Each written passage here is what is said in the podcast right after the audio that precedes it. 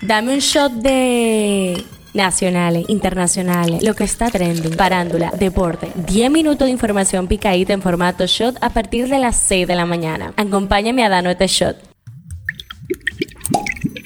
Buen día, feliz jueves 23 de noviembre. Soy Gabriela de la O y esto es el Shot Diario, el tema que está caliente aquí. Una comisión especial de la Cámara de Diputados estudiará la modificación y renegociación del contrato entre el Estado y Aeropuertos Dominicanos siglo XXI. La modificación al convenio fue depositada ayer martes por el Poder Ejecutivo en la Cámara de Diputados y fue incluida en la agenda de la sesión de hoy que realizaron los legisladores. El equipo especial de diputados que analizará los cambios al contrato estará presidido por la vicepresidenta de la Cámara de Diputados, Olfani Méndez, e integrado por otros 19 congresistas. El tema que está caliente allá. El gobierno de Israel anunció su compromiso con devolver a sus hogares a todos los secuestrados durante los enfrentamientos con Hamas. Israel aprobó en horas de la noche un esquema con el objetivo planteado durante la primera etapa, según el cual al menos 50 secuestrados, entre ellos mujeres y niños, serán liberados en cuatro días. El gobierno informó que durante los cuatro días planteados para realizar la liberación de los rehenes, realizarán una pausa en los combates contra Gaza. Esto es lo que está trending. Un vehículo explotó este miércoles en un puesto de control en el lado estadounidense de un puente entre Estados Unidos y Canadá en las cataratas del Niágara, dejando dos muertos y provocando el cierre de cuatro pasos fronterizos en la zona, según informaron las autoridades. Vidal Nicolás de Jesús, quien fue una de las víctimas mortales tras las lluvias registradas el pasado sábado, había advertido a las autoridades que la calle Blasina Campuzano del sector Manoguayabo, Santo Domingo Este, necesitaba un buen drenaje por el agua que se acumulaba en la zona desde que se construyó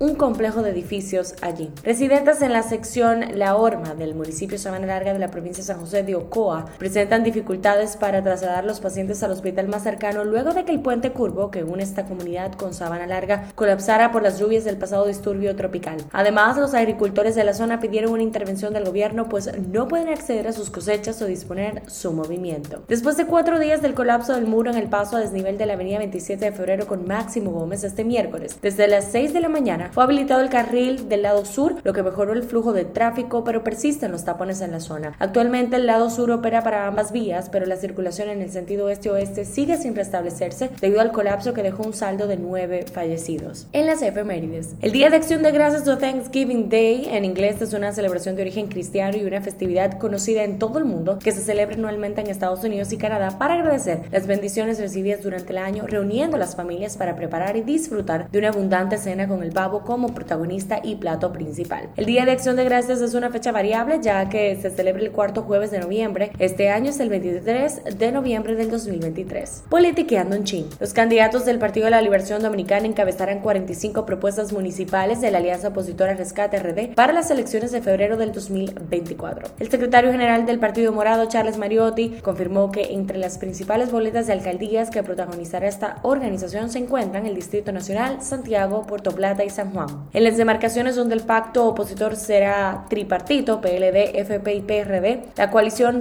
representará casi 4 millones de electores según las precisiones del dirigente. Hablando un poco de salud, el ministro de Salud Pública Daniel Rivera se trasladó este miércoles hasta la zona del Bajo Yuna, provincia de Duarte, donde hizo un recorrido para constatar las condiciones de salubridad luego de las inundaciones causadas por las fuertes lluvias caídas durante el pasado fin de semana. Un shot deportivo. LeBron James se convirtió este martes en el primer jugador en la historia de la NBA que supera los 39 mil puntos en la sumatoria de anotaciones en todas sus temporadas en competencia. LeBron se presentó al partido entre Los Ángeles Lakers y los Utah Jazz con solo 5 puntos por anotar para llegar a esa cifra y en el primer cuarto alcanzó ese registro gracias a un triple. En la farándula, la actriz venezolana Gaby Spanik denunció que el cantante mexicano Pablo Montero abusó sexualmente de ella. La actriz, recordada por su papel en La Usurpadora, habló en el reality Secretos de Villanas sobre la situación que habría tenido lugar en la casa de los famosos donde participó junto al cantante. Yo firmé una carta de confidencialidad que no podía hablar de este asunto, pero averigué con unos abogados antes de abrir la boca y me dicen que lo puedo hablar y con mucha seguridad.